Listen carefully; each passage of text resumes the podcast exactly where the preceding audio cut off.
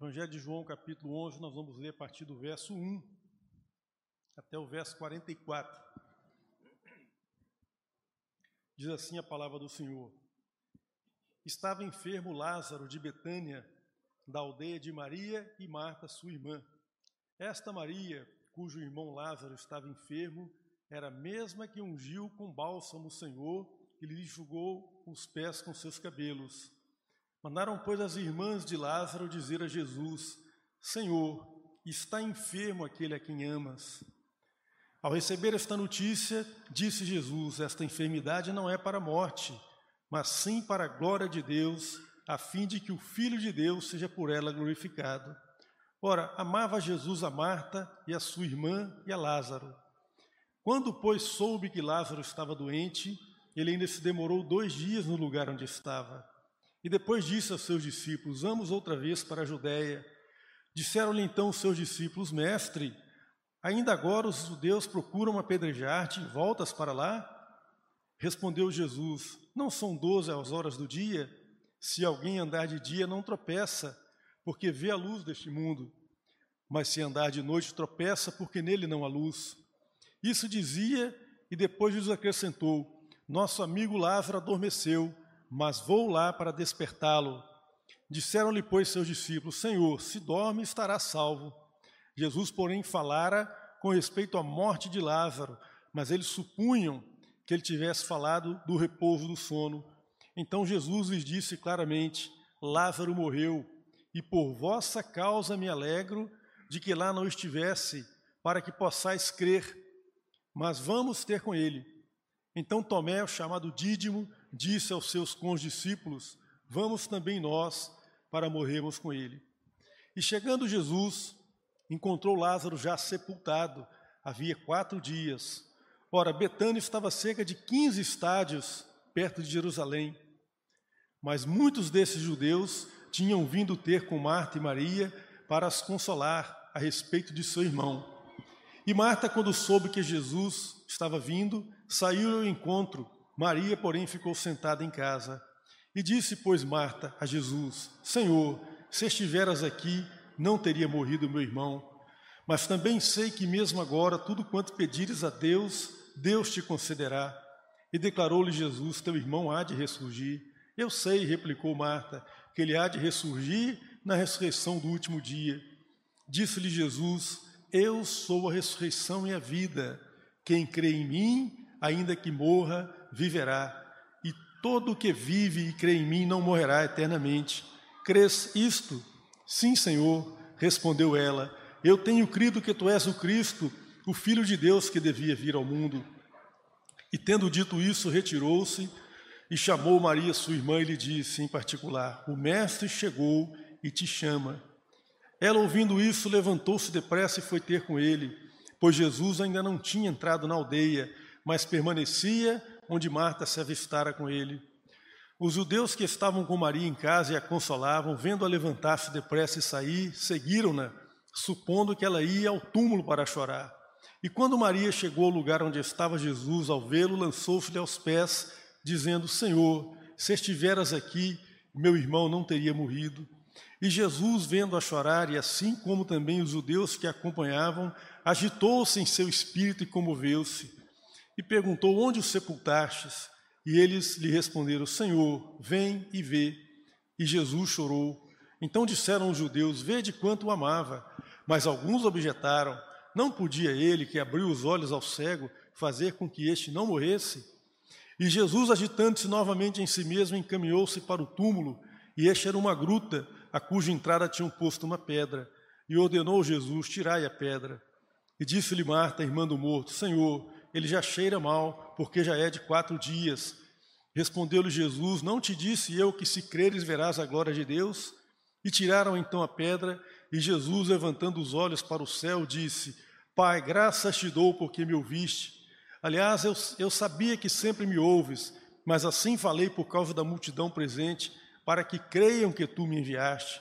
E tendo dito isso, clamou em alta voz: Lázaro, vem para fora. E saiu aquele que estivera morto, tendo os pés e as mãos ligados com ataduras e o rosto envolto num lenço. Então Jesus lhes ordenou: desatai-o e deixai-o ir. Meus queridos irmãos, esse sinal que, que João narra aqui no capítulo 11 que acabamos de ler, e João sempre faz menção aos milagres de Jesus, chamando-os de sinais, porque apontam para algo além do mero milagre em si, é com certeza o, aquele que causou maior repercussão, aquele que causou, que chamou mais atenção sobre a natureza do ministério de Jesus e de quem ele era. Isso por algumas razões bem, bem óbvias, né? A primeira delas é que Jesus trouxe de volta à vida um homem que já havia falecido há quatro dias e o corpo já estava em processo de decomposição após todo esse tempo. Então imaginem quantas leis da natureza não tiveram que ser revertidas para que esse homem, para que a vida pudesse entrar novamente no corpo desse homem, os músculos, o coração voltou a bater, o sangue voltou a correr naquelas veias. Jesus havia realizado outros dois milagres semelhantes de trazer de volta à vida pessoas que já haviam falecido. Os evangelhos nos narram mais dois sinais dessa natureza, mas em circunstâncias diferentes dessa de Lázaro. Então, nós temos, por exemplo, a ressurreição da filha de Jairo, é? narrada nos evangelhos sinóticos. O Jairo foi até Jesus porque a sua filha estava gravemente enferma e ele estava temendo que o pior pudesse acontecer, como de fato acabou acontecendo. E quando Jesus chega então na casa de Jairo, ele encontra já um velório em andamento, porque a menina tinha falecido. Mas Jesus, não se agradando da atitude daquelas pessoas que ali estavam naquele dia, ele mandou que todos se afastassem e ele ficou no aposento, só Jesus com os pais, o pai e a mãe da menina e mais os discípulos mais próximos. Então é óbvio que uma situação como essa, que acontece num círculo fechado de pessoas, né, isso tanto pode suscitar a fé, quanto pode suscitar a dúvida. Porque os mais céticos poderiam perguntar: será que essa menina faleceu mesmo? Será que ela não teve, não foi um desmaio? Será que, que realmente ela faleceu? Não tinham como saber exatamente. Portanto, esse sinal, ele, ele aconteceu num círculo fechado de pessoas. É diferente da situação de Lázaro. Aconteceu na Galiléia. esse foi em Jerusalém, próximo a Jerusalém. A Betânia ficava três quilômetros de Jerusalém, aproximadamente. Portanto, era, praticamente uma cidade satélite a Jerusalém. O outro sinal que Jesus opera dessa natureza é, foi a ressurreição do filho da viúva de Naim. Também aconteceu na Galiléia, o ministério de Jesus na Galiléia. Naim era uma vila muito pequena. E também Jesus encontrou aquele, aquele cotejo fúnebre a caminho do sepultamento. Portanto, o, o jovem não tinha sido sepultado ainda. A mesma dúvida poderia surgir na cabeça das pessoas: será que ele havia morrido mesmo? Será que não foi um falso diagnóstico de morte?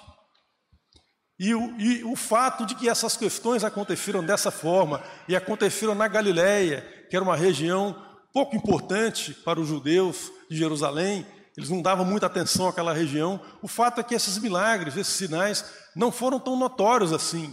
Não, não, é possível que quando chegaram em Jerusalém essas notícias, alguém comentou: ah, isso é exagero daqueles galileus, conversa de pescador, foi nada disso. Mas a situação de Lázaro era diferente, irmãos, porque era um homem já sepultado, quatro dias.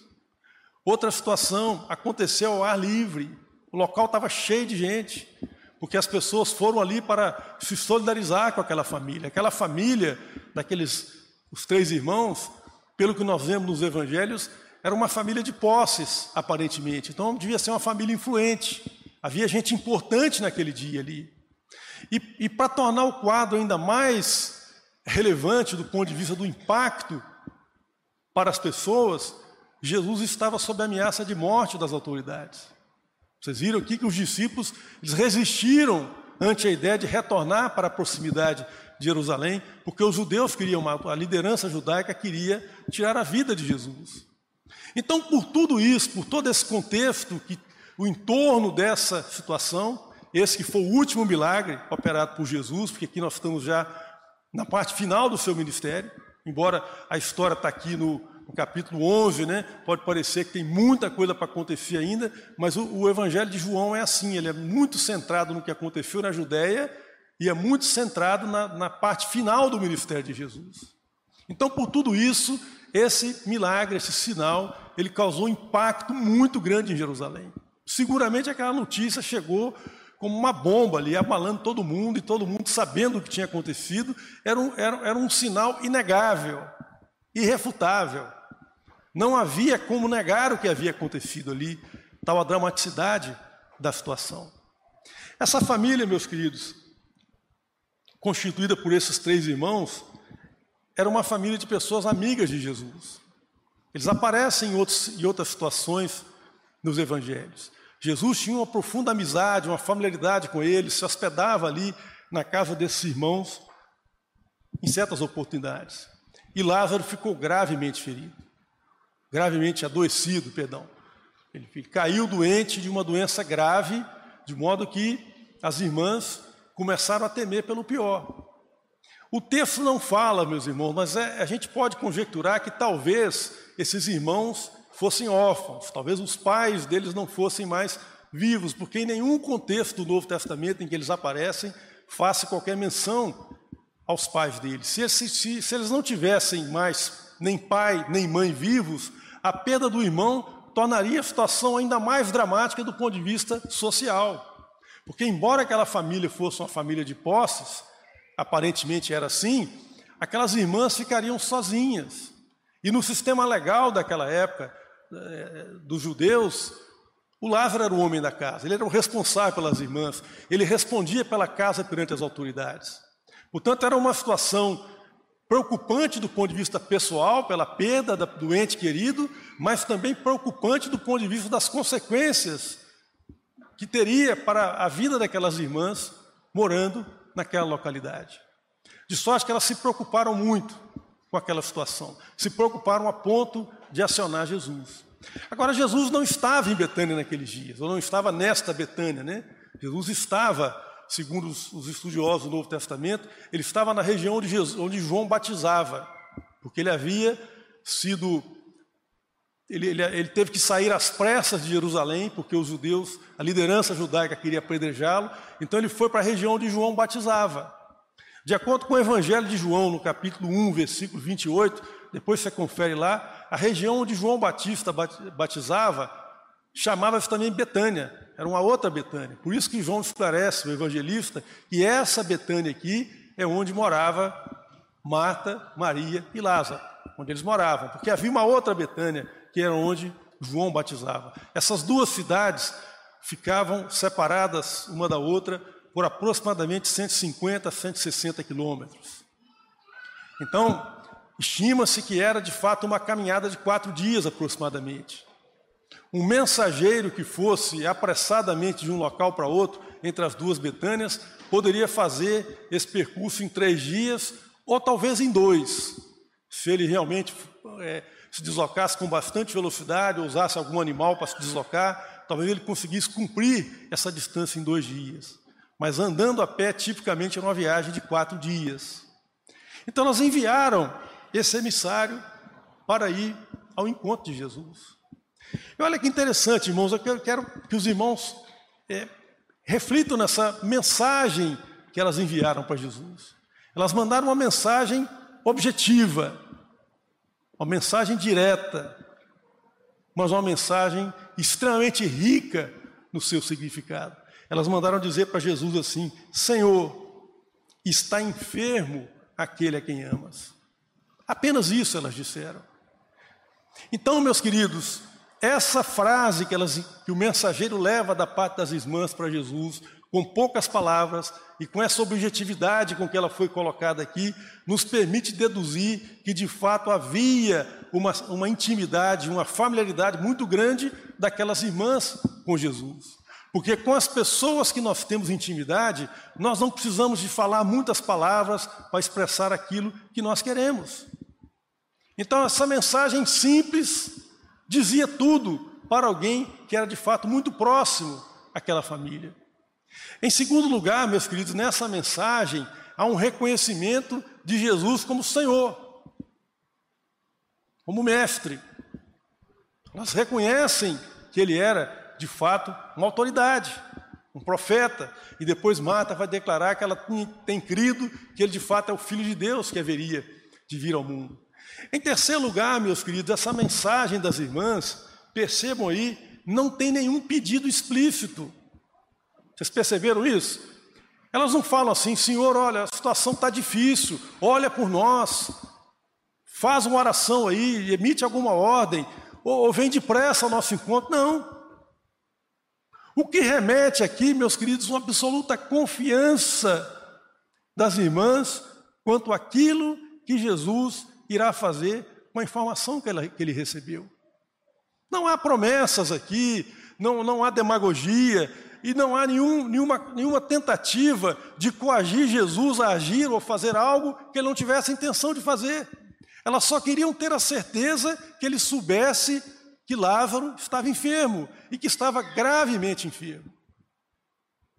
Interessante isso aqui, sugestivo, demonstra dependência, demonstra que elas confiam na sabedoria, no amor de Jesus e que ele vai tomar a decisão mais acertada de posse dessa informação que elas passaram para ele.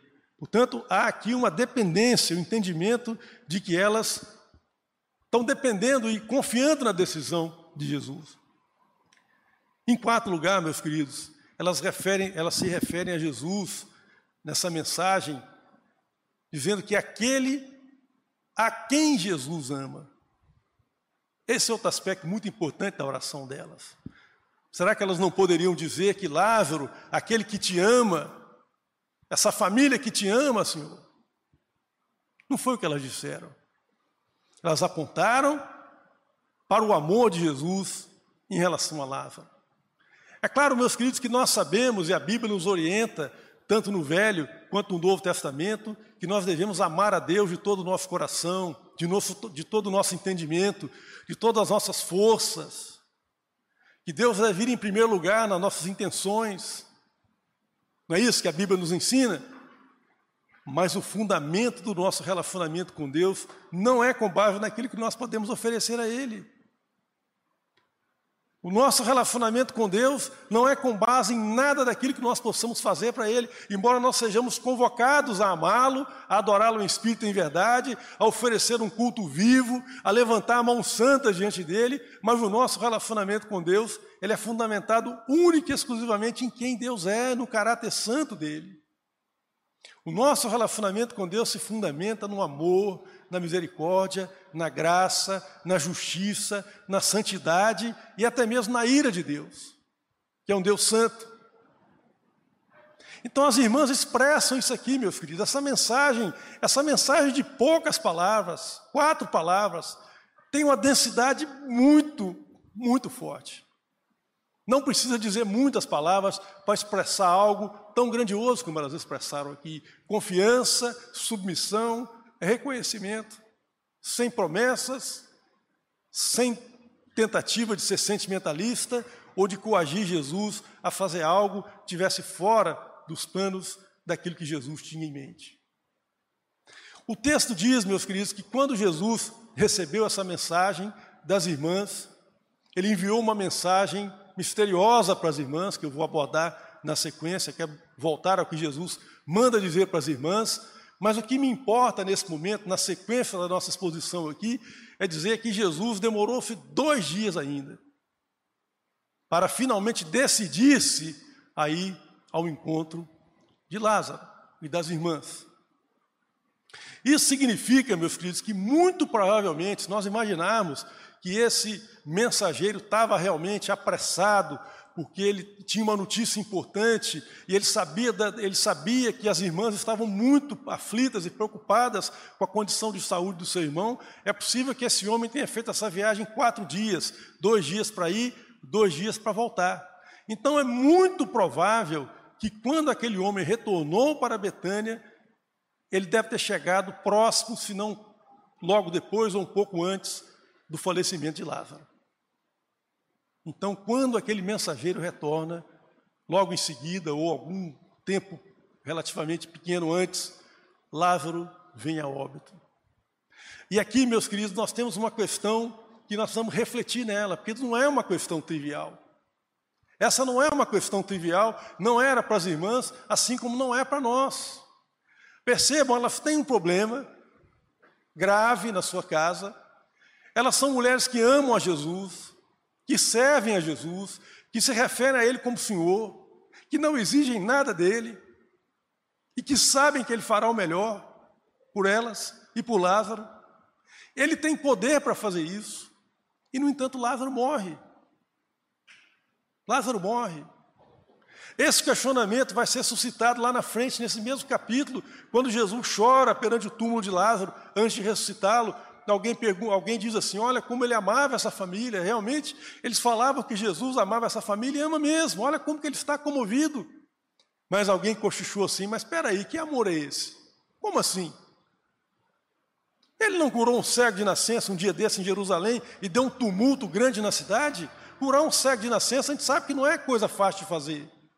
Só alguém que é alvo da ação de Deus, que é movido por Deus, pode fazer algo assim. Por que, que ele não impediu que Lázaro morresse?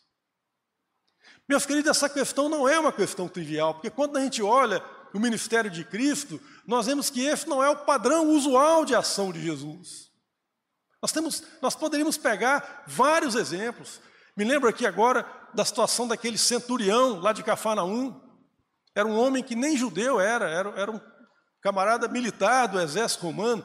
O centurião era alguém que tinha uma legião sob seu controle. Ele liderava o número aproximado de 100 pessoas, podia ser um pouco mais ou um pouco menos, daí o nome centurião. E ele era um homem bom, os judeus davam testemunho disso. E aquele homem deu testemunho de que realmente era bom, porque ele foi ao encontro de Jesus quando um servo seu estava doente, um escravo, meus queridos. Na cultura da época, o escravo era, era, era matéria de troca, é igual o cara que tem um boi hoje, morreu um, ah, deu prejuízo, eu compro outro. Mas ele dá testemunho de que, de fato, era um homem que estava com um padrão moral acima da cultura greco-romana da época, porque ele foi após Jesus por causa de um servo que estava doente, como se um filho dele fosse. E quando Jesus então se digna a ir à casa daquele homem, imediatamente, quando o homem vem conversar com Jesus, ele interrompe a sua, a sua, a sua agenda do dia, como ele usualmente fazia, para ir à casa daquele homem, ele é surpreendido com uma declaração profunda de fé daquele homem. Quando ele diz, quando ele diz assim: Senhor, a minha casa não é boa o suficiente. Você pode pensar que esse cara morava num barracãozinho, morava não. Era uma autoridade, morava no melhor bairro da cidade, uma casa espaçosa. É uma declaração de que ele via que Jesus era uma autoridade maior do que a dele, apesar de Jesus ser uma pessoa pobre. Jesus, pelo IBGE da época, se encontrava entre os pobres da época. E ele se recusa a receber Jesus, considerando que era indigno de receber alguém tão importante como Jesus na casa dele. E ele fala assim: Senhor, basta uma palavra, basta uma ordem. Eu sou homem militar, estou acostumado com isso. Eu sei como é que funciona isso. Quando a cadeia de comando dá uma ordem, quem está embaixo atende. Olha o nível de compreensão desse homem, que Jesus era alguém que tinha poder sobre o mundo espiritual. E Jesus, surpreso com aquela declaração de fé tão tremenda de um homem que nem judeu era, porque os judeus sim eram ensinados a ter uma fé dessa forma, né? não é uma declaração aqui é, de um ponto de vista de considerar que um greco-romano é pior, mas eles não foram criados dessa, dentro dessa cultura. Ele manifestou algo surpreendente, uma fé profunda. Então Jesus deu uma ordem sobre essa palavra desse centurião, e o servo dele foi curado naquele mesmo momento, como o centurião pôde aferir depois, quando chegou em casa. Pois bem, com Lázaro não foi assim. Jesus nem precisaria ir até Betânia. Por esse exemplo do centurião, bastava uma ordem. E quando também, meus queridos, naquele, naquele exemplo lá que eu comentei do, do, do, da filha de Jairo, você pode ler depois o texto, quando finalmente Jairo conecta Jesus, e Jesus vai com Jairo tentando sair daquela multidão, uma mulher com fluxo de sangue toca em Jesus. O que que Jesus faz? Para desespero de Jairo, né? O tempo estava correndo, a menina está doente, ela pode morrer a qualquer hora, Jesus para tudo. Porque ele quer saber quem tocou ele. Ele quer se conectar com essa pessoa real que manifestou essa fé tão profunda em Jesus. Portanto, esse era o padrão de Jesus, meus queridos. Ele interrompia a sua agenda para atender as pessoas que genuinamente o procuravam, Mas nesse caso não foi assim que ele agiu. E essa questão, meus queridos, é uma questão que nós temos que parar e refletir nela. Porque muitas vezes nós também passamos por essa situação, em que a gente ora diante de Deus, pede algo e a situação não acontece como nós pedimos, ou como nós expressamos na nossa oração. Muitas vezes, quando a gente dá o testemunho público, a gente gosta de contar aquelas situações assim, a gente é mais ufanista, né? Aquela situação em que, sabe, eu pedi algo e Deus surpreendeu, fez algo maior. Eu gosto de contar isso, né? Como se isso fosse o padrão normal da minha vida de oração. Mas muito frequentemente, meu querido, se você leva uma vida de oração razoavelmente séria na sua vida, você já viveu essa experiência. Você pediu algo e nada aconteceu. Você pediu algo e as coisas pioraram. E, eu, e, o que acontece conosco, meus queridos, na maioria das vezes, quando a gente vive situações assim, é que a gente fica no meio do caminho. Sabe, para não aprofundar muito na questão e não correr o risco de me decepcionar com esse Deus, deixa isso para lá, preocupa com isso não. Segue a vida. Mas só que quando eu faço isso, eu transformo esse cristianismo que eu, que eu falo, que eu creio, esse Deus vivo no qual eu afirmo a minha fé, num conceito filosófico, uma ideia. Não tem conexão real com o mundo real no qual eu vivo. Porque se eu levar a sério questões como essa, meus queridos, eu tenho certeza que você já viveu isso, porque eu já vivi isso, das duas uma. Ou você vai desistir da caminhada cristã, ou você vai ter um upgrade na sua vida cristã. Ou aquilo que Deus não te respondeu como você pediu, vai esmagar o seu ego, as suas ambições, porque quantas e quantas vezes a gente pede, como Luiz Tiago, para gastar nos nossos deleites, sabe? Para nos ufanarmos depois. Mas a gente prefere o caminho mais fácil, o caminho que aparentemente é mais fácil, e nos tornamos mornos na fé. A gente nem se questiona ao ponto de saber por que, que a oração não foi respondida daquela forma e nem insiste na oração até que essa resposta seja dada claramente. A Bíblia diz que Paulo, meus queridos, orou por um espinho na carne. Nós estamos falando de alguém que trazia no seu corpo as marcas do serviço que ele prestava a Cristo. O cara que apanhou pelo Evangelho, se você pensar numa pessoa que apanhou pelo Evangelho, esse alguém é Paulo. Uma pessoa que teve uma compreensão profunda da graça de Deus. E eu acredito que Paulo, no seu ministério, lidando com as necessidades de tantas pessoas, numa época em que não tinha nem medicina direito, era tudo muito, muito rústico, muito sem recurso, quase nenhum.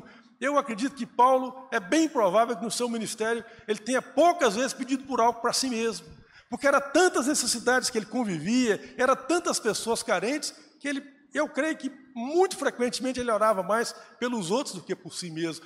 Mas dessa vez ele resolveu orar por algo sobre si. Mas a oração que Paulo fez não podia ser atendida da forma como ele fez. Agora, Paulo poderia ter desistido na primeira, como a gente faz, muito frequentemente. Afinal de contas, esse Deus que nós temos é um conceito filosófico, é uma ideia agradável, não é o Deus vivo realmente que trata comigo e que lida comigo seriamente. Mas Paulo não desistiu, nem da primeira, nem da segunda, nem da terceira, até que ele entendeu o princípio que estava por trás daquilo ali. E quando ele entendeu o princípio que estava por trás daquilo ali, por que Deus não podia responder aquela oração nos termos de Paulo, o ego de Paulo foi esmagado. Ele foi, ele recebeu um upgrade espiritual na sua vida. A minha graça te basta, Paulo. E essa experiência de alguém que levou a sério a sua vida de oração, até entender o princípio que Deus operava por trás, fez com que Paulo mudasse a compreensão que ele tem do sofrimento, da dor. Ele vira e fala assim: Olha, quer saber? Eu agora vou me glorificar, vou me, glorificar, vou me gloriar nas fraquezas, nas dores, nesse espinho na carne aqui que me incomoda tanto, porque é quando eu estou fraco que eu estou forte. É porque o poder de Deus se aperfeiçoa na fraqueza. Agora eu quero que você pense quanto custou para Paulo chegar nessa compreensão. Se ele tivesse desistido da primeira vez, ou da segunda, ou da terceira, ele teria perdido a oportunidade de entender um princípio profundo da vida espiritual. E eu percebo, meus queridos, que muitos de nós, ao lidar com essas contradições da caminhada cristã, sabe, essas questões em quando a gente ora e Deus não responde daquela forma, o silêncio de Deus, nós não levamos isso suficientemente a sério e por isso a nossa vida espiritual não progride como deveria. Porque Deus quer nos mostrar algo. Percebam que o silêncio de Deus aqui tem a ver com o amor de Deus. Pode parecer paradoxal, é estranho. O texto diz que Jesus demorou dois dias porque ele amava os irmãos. A demora foi motivada por amor, por uma doação maior do que elas poderiam imaginar, ou que aqueles judeus que ali estavam poderiam imaginar. Essa é uma questão muito profunda, meus queridos. Então, se você leva uma vida de oração, leve essa vida de oração a sério, tente entender o que, que Deus opera no seu mundo interior, tente entender por que, que as suas orações muitas vezes não são respondidas no tempo que você gostaria. Esse, esse, esse, esse relato de João, meus queridos, ele nos remete a uma ideia que nós precisamos trazer para, nosso, para a nossa vida diária e não manter como um conceito filosófico apenas uma coisa para a nossa vida, nos remete à ideia de que há um tempo de Deus, sabe? Há um kairós de Deus. E muito frequentemente, esse tempo de Deus agir, ele não está sincronizado com, com o meu cronos, com o tempo no qual eu quero que as coisas aconteçam, do jeito que eu quero que elas aconteçam. O domingo passado, aqui à noite, nós fomos brindados com uma mensagem excepcional sobre o arrependimento. Eu não quero refazer a mensagem sobre o arrependimento que foi pregada aqui, quero te, te aconselhar, né, reiterar que você possa assistir essa mensagem, que ela está no YouTube, mas eu quero só pegar um conceito aqui da ideia do arrependimento. Nós precisamos nos arrepender, meus queridos, dessa coisa carnal, de nós queremos ter controle sobre as coisas. Nós queremos ter controle, isso é uma coisa humana, queremos controlar a nós, os, os contextos da nossa vida, queremos controlar as pessoas. Queremos que as pessoas pensem como nós pensamos, e quando elas não pensam como nós pensamos, ah, você não é crente, você é vermelho, você é isso, você é aquilo, porque você quer controlar o outro. Agora, a realidade, meus queridos, da vida nos mostra que muito poucas coisas nós temos de fato sob o nosso controle.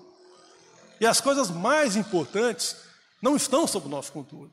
Portanto, nós vamos nos arrepender dessa, dessa, dessa, desse princípio carnal de querer ter as coisas sob nosso controle. Agora, quando eu digo isso, meus queridos, que nós vamos nos arrepender de querer controlar as coisas, e quando eu digo que nós temos poucas coisas realmente sob o nosso controle, é preciso que você entenda que eu não estou dizendo que você deva viver a sua vida relaxadamente. É importante que você exerça controle sobre as poucas coisas que estão sob seu controle. A vida não pode ser vivida, como diz o poeta popular, o acaso vai me proteger se eu andar distraído. Isso é mentira.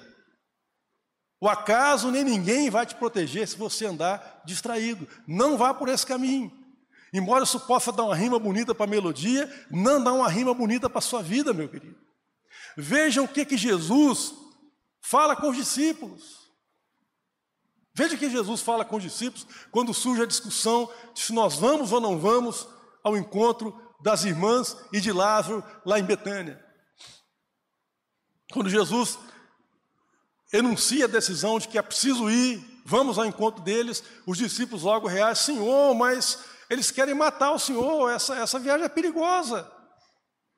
O que que Jesus responde para eles? Olha, o dia não tem 12 horas? Parece conversa de surdo, né? Parece que estão falando de uma coisa e Jesus está falando de outra, completamente diferente. Mas o que Jesus está falando é o seguinte: olha, é verdade. As autoridades querem tirar minha vida, mas o meu ministério está contado, são 12 horas, e até que meu tempo chegue, eles nada poderão fazer contra mim. E em seguida ele vira para os seus discípulos e fala assim: olhem vocês, se vocês caminharem na luz, o que, que significa caminhar na luz? Nós vemos um Jesus que ama Lázaro, que ama as irmãs, mas que se recusa a agir fora do cairó de Deus. Isso é andar na luz, meus queridos. Andar na luz é isso. É andar de acordo com aquilo que Deus nos orienta. Jesus disse que o caminho tem perigos. Ele não está falando que o caminho é suave, que não há obstáculos. Mas ele está dizendo que quando nós adaptamos, ajustamos a nossa agenda, o nosso cronos ao cairós de Deus e agimos de acordo com os propósitos de Deus, nós andamos na luz. E nós podemos observar os obstáculos do caminho, podemos, andar, podemos ver os espinhos, as pedras no caminho. Andamos na luz. E a pergunta que fica é: você tem andado na luz, meu querido? Por que caminhos você tem andado?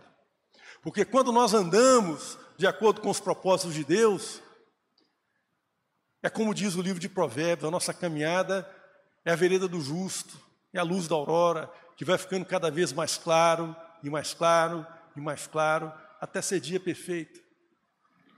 Mas quando a pessoa se recusa a isso, e ela quer exercer o controle sobre a agenda, e quer andar de acordo com seus próprios fundamentos, e com seus próprios princípios, como se fosse possível ao homem ser senhor de si mesmo, então ele está nas trevas. E ele tropeça, ele cai, e nem sabe em que tropeçou, e nem sabe aonde caiu. Agora, vamos voltar um pouquinho aqui na narrativa para refletirmos sobre a resposta que Jesus enviou para as irmãs. Jesus mandou dizer para as irmãs assim: olha, essa enfermidade não é para a morte. O que aparentemente era uma contradição. Porque quando o mensageiro chegou com essa resposta, Lázaro já estava morto ou acabou de falecer logo em seguida, conforme nós discutimos aqui na cronologia do deslocamento do mensageiro. Essa enfermidade não é para a morte, mas é para a glória de Deus, é para a manifestação, para a revelação de Deus, para que o Filho de Deus seja glorificado. Então você percebe aqui, meu querido, que essa mensagem que Jesus manda para as irmãs é uma mensagem misteriosa. Há um mistério aqui. Porque se Jesus falasse simplesmente essa enfermidade não é para a morte, ponto, ele estaria falando uma mentira aos olhos das irmãs. Elas ficariam em enormes dificuldades, porque elas tinham Jesus em alta conta. Marta estava a ponto de declarar que Jesus era o Filho de Deus, que devia vir ao mundo, e se Jesus falasse assim, essa enfermidade não é para a morte, ponto, isso colocaria as, irmãs em densas trevas. Mas o fato de Jesus ter dito que essa enfermidade não é para a morte, mas é para a glória do Pai, para a glorificação do Filho de Deus, lançou uma esperança no coração das irmãs. De modo que Jesus não poderia ter dito simplesmente que essa enfermidade não é para a morte, como também não poderia ter dito claramente o que aconteceria, porque também se ele diz assim, olha, ele vai morrer, mas daqui a quatro dias eu vou ressuscitá-lo. Porque se ele fala também com clareza o que de fato ia acontecer, as irmãs não preparariam o espírito adequadamente para receber o peso, o impacto do sinal quando ele aconteceu. É possível que se Jesus declarasse toda a verdade para elas antecipadamente, elas ficariam deitadas numa rede, na tranquilidade, né? Igual muitos de nós, às vezes ficamos. Eu já estou salvo, já estou em Cristo, uma vida tranquila. Tem que preocupar com mais nada. Está resolvido. Não é verdade? Se Jesus fala a declaração completa do que acontecia ali, é bem provável que quando os judeus chegassem para chorar Lázaro, encontraria as irmãs cantarolando, cantarolando pela casa, deitadas numa rede, tranquilas, e ninguém ia entender nada. Mas é preciso que você entenda, meu querido, que Jesus, a mensagem que Jesus envia para as irmãs, traz consigo uma mensagem de esperança. Há um mistério aqui. Há algo a ser revelado nesse contexto. Isso ficou no coração das irmãs, meu querido. Isso ficou no coração de Marta, de, de, de, modo que Marta, naqueles quatro dias, ela oscilou entre, ante o fato concreto, real, do irmão morto e sepultado, e ante a mensagem misteriosa de Jesus de que aquela enfermidade não terminaria daquela forma, que haveria uma glorificação ali, que haveria uma manifestação de Deus naquela situação.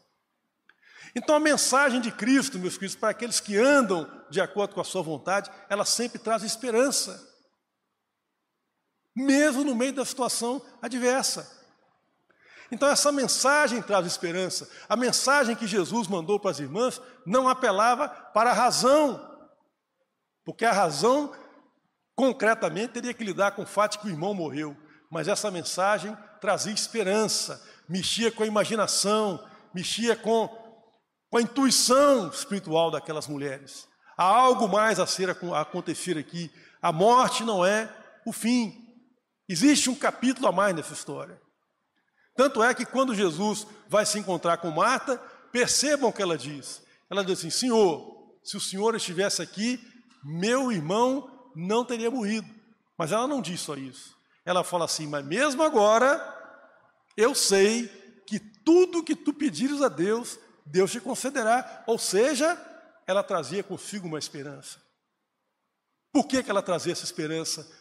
Porque a mensagem que Jesus mandou para ela, assim como a mensagem que ele nos traz, se nós levarmos a sério a nossa vida de oração, ela trará esperança para nós, mesmo em meio da adversidade, mesmo enquanto a resposta plena não vem. Então é importante que você esteja atento a isso. A mensagem de Jesus apela não para a razão apenas, mas para a imaginação, para a intuição espiritual daquelas duas irmãs. Uma das grandes tragédias, meus queridos, da modernidade, principalmente a modernidade inspirada pelos franceses, né, foi a, a elevação da razão humana como o fundamento único para que você possa determinar aquilo que é verdade e aquilo que não é verdade.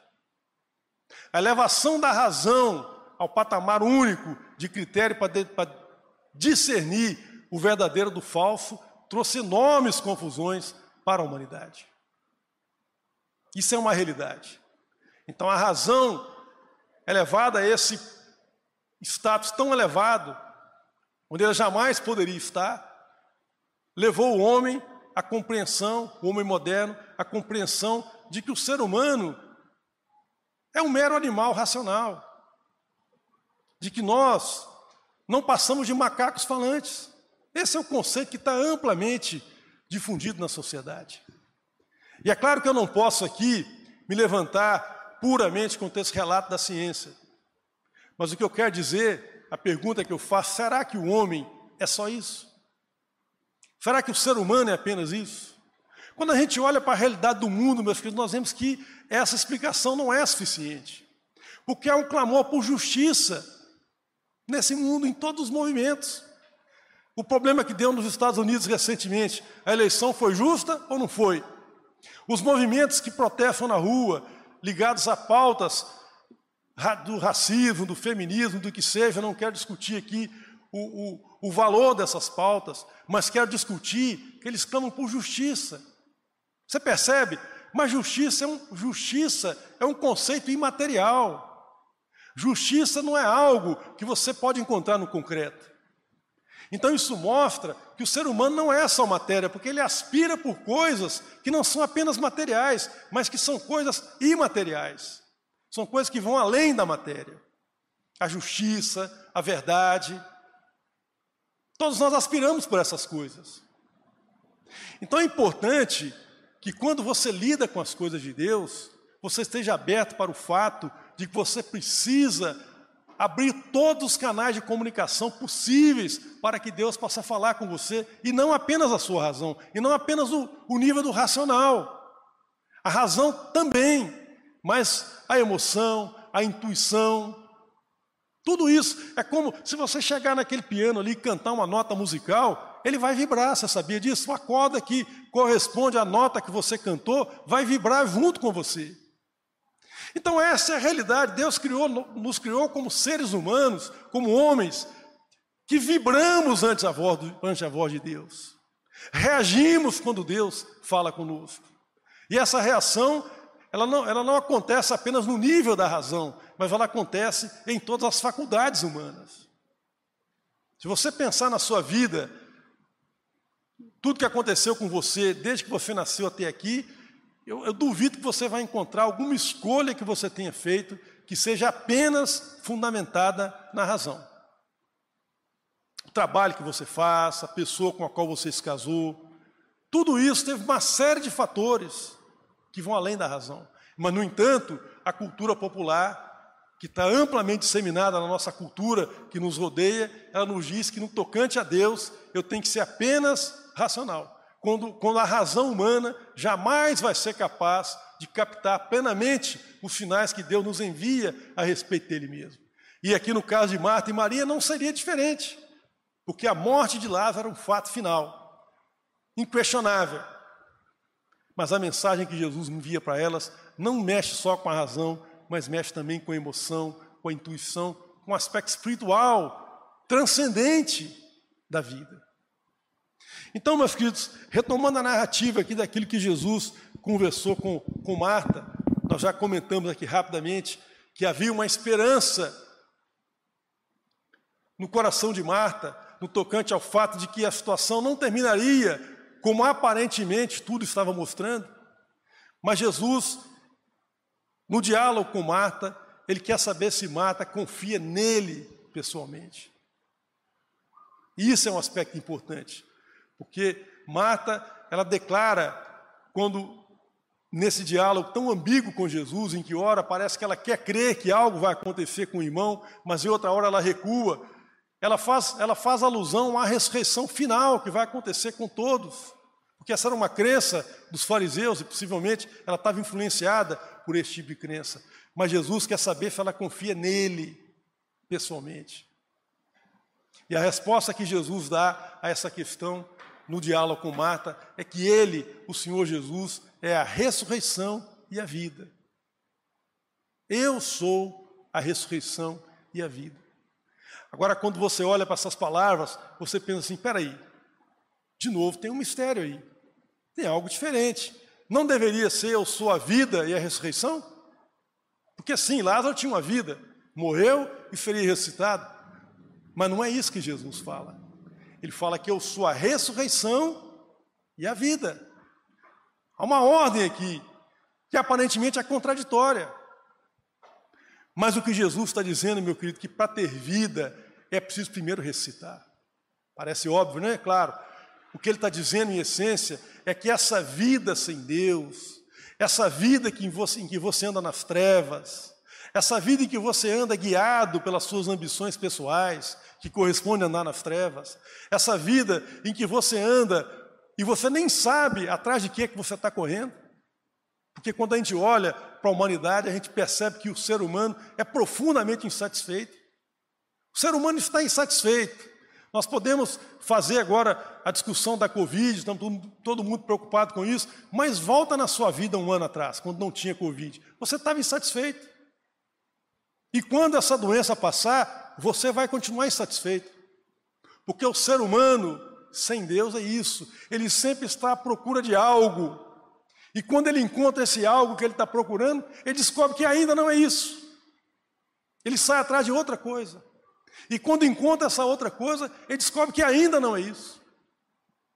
Muitos de nós aqui, eu acredito que todos aqui, não somos pessoas ricas. Então é fácil para pessoas na nossa condição achar que se a gente fosse bem rico, tivesse bastante dinheiro, a vida seria fácil. Mas olha a vida das pessoas que são muito ricas. Elas não podem ter muitos amigos, porque senão os amigos vão querer roubar o que elas têm.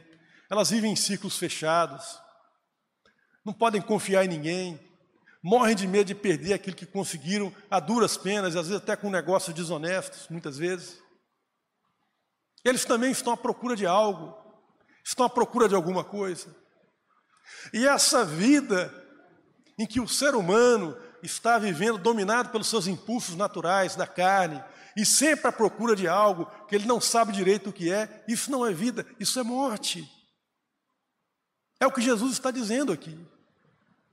Mas ele tem poder de trazer você de volta à vida. A vida verdadeira está nas mãos de Jesus e só nele, porque ele é o caminho, a verdade e a vida. Mas se ele te der vida, trouxer você de volta à vida, ele não vai só trazer você de volta à vida, mas vai te dar uma vida plena de significado, porque ele mesmo diz: Eu vim para que tenham vida. Mas que tipo de vida? Vida em abundância. Fazendo uma comparação com a obra das trevas, ele fala assim: olha, o inimigo, ele veio para matar, roubar e destruir, ele é mentiroso, e assim será até o fim. Mas eu vim para que tenhais vida. Não uma vida qualquer, mas uma vida em abundância. E quando você está em Cristo e recebe essa vida, você percebe, você descobre que você não precisa ser a pessoa mais famosa do mundo, você não precisa ser o mais rico do mundo, você não precisa ser o melhor no seu trabalho para ser uma pessoa plena, feliz, sabe, aberta às pessoas, que possa servir o próximo e possa adorar a Deus em espírito e em verdade. Isso é vida. Isso é vida. Mas viver preso nas minhas ambições, nos meus medos, isso é morte. Por isso que Jesus é a ressurreição e Ele é a vida. A ordem em que Ele disse essas palavras é a ordem exata, como tem que ser. Ele é a ressurreição e Ele é a vida. E partindo já, meus queridos, para a conclusão dessa mensagem, dessa reflexão, porque o nosso tempo está correndo, né? O encontro com, Mar, com Maria, rapidinho, é diferente. Porque Maria diz tudo que Marta custou dizer no diálogo com Jesus, ela diz com um gesto. As palavras que ela diz quando encontra-se com Jesus, a princípio são as mesmas, né? Se tu tivesses aqui, Senhor, o meu irmão não morreria. Mas o que ela faz em seguida é tudo que Jesus precisava ver e perceber na atitude dela. Ela se coloca de joelhos diante de Jesus em atitude de adoração ao Senhor. Portanto, esse gesto de Maria expressa tudo aquilo que Marta custou a dizer, demorou a assimilar, que é o fato de que ela cria que Jesus é o Cristo, o Filho de Deus, que haveria de vir ao mundo. Maria expressa isso com um gesto de adoração, sem palavras. Porque quando nós temos intimidade, nós não precisamos de usar muitas palavras. Um gesto, um sorriso, um ato de adoração diz tudo a nosso respeito. Portanto, Maria, ao se derramar aos pés de Jesus, ela declara tudo aquilo que precisava ser dito. Quando Jesus se dirige ao túmulo, meus filhos, o texto fala que Jesus se agitou em seu espírito e ele chorou por aquela situação.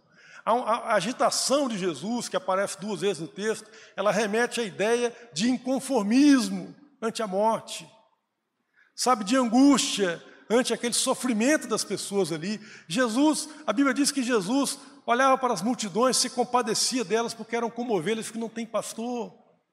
Então, olhando aquelas pessoas chorando diante da morte, ele, ele, ele, percebeu, ele sentiu sobre si mesmo o peso da miséria humana, da falta de esperança que transita no coração daqueles que não aprenderam a confiar em Deus ainda. Portanto, ele se angustia diante dessa situação, e ao chorar, ele manifesta que ele se compadeceu daquela família. Compadecer significa padecer junto. O irmão está sofrendo, eu sofro junto com ele. Isso é compadecer, isso é ter compaixão. É o que Jesus manifesta aqui. E quando ele manda, meus queridos, ele dá uma ordem para que a pedra fosse removida. Isso é um princípio importante desse texto também. Ele está dizendo o seguinte: que o milagre de trazer de volta à vida alguém que já morreu está nas mãos de Jesus, mas tem muitas coisas que eu e você podemos e devemos fazer. Tirar a pedra é uma delas. Há pedras no nosso caminho, na nossa caminhada com Deus, que precisam ser removidas, precisam ser retiradas, para que nós possamos experimentar isso, porque esse princípio que Jesus disse aqui nesse texto, que eu sou a ressurreição e a vida, não é só para quem não o conhece, não é só para quem não experimentou, é para mim e para você. Eu também preciso ser lembrado disso todos os dias. Eu preciso voltar a essa verdade todos os dias na minha vida. Isso é uma verdade permanente, que eu preciso me lembrar e rememorar e celebrar e voltar nela por todos os dias que eu vivi até que Deus me chamar à presença dele. Até quando Deus me chamar à presença dele. E quando Jesus então chama Lázaro para fora, mostrando que ele tem poder e autoridade sobre a natureza, porque como eu disse, ele quebrou diversas leis da natureza, eu nem, nem saberia quantas leis da química e da física foram quebradas para trazer de volta à vida um homem que já havia falecido há quatro dias. Mas isso mostra que ele é senhor da natureza, porque só quem criou as leis pode revogá-las, se assim ele desejar. Então, ao fazer isso, ele mostra que não só ele é senhor da vida, mas ele é senhor da natureza, ele é o autor das leis, daquilo que rege a nossa vida no tocante ao mundo natural. Qual o impacto disso na sua vida, meu querido? Qual foi o impacto na vida daquelas pessoas?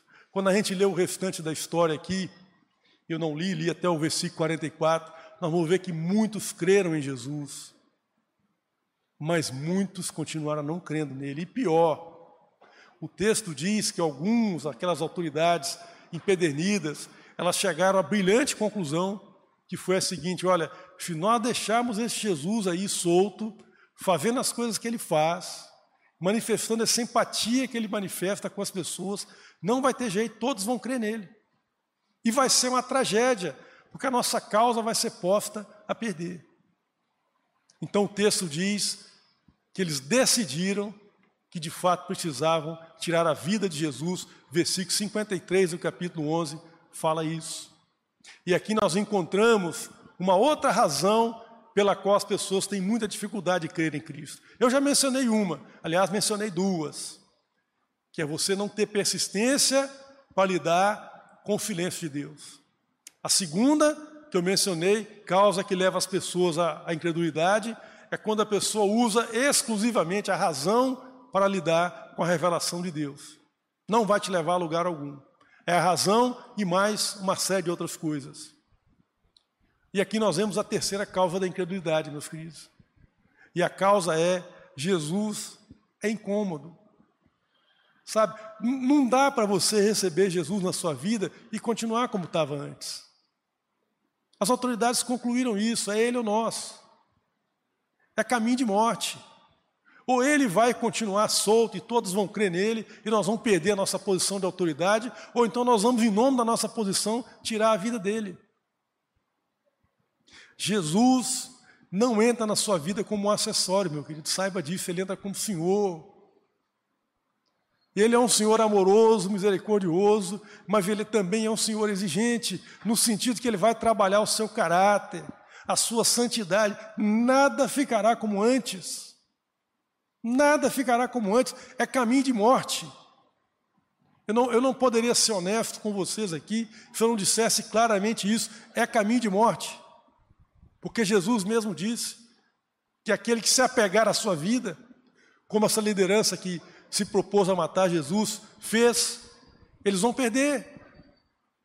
Mas quem perder a minha vida por minha causa, esse achará o verdadeiro sentido da vida. Então, se você vencer essa etapa, entender que Jesus é Senhor, você pode recebê-lo na sua vida, a sua vida não será nunca mais como era antes. Mas sabe o que acontece? Ela será muito melhor. Muito melhor há delícias. Salmo 16 fala que há abundância de alegria, há abundância de alegria na presença do Senhor. Sabe, esse sacrifício, o abrir mão das ambições pessoais, sabe, das teimosias que a gente tem, quando você de fato recebe a Cristo, você vai chegar à mesma conclusão de Paulo, que aquelas coisas que você trazia não tem valor algum, Aquele é esterco, pode jogar fora, não tem valor algum. Paulo percebeu isso e deixou esse testemunho. As coisas pelas quais eu lutei a minha vida toda, eu, aquilo não serve para nada. Eu deixo aquilo para trás para poder ganhar a sublimidade de Cristo.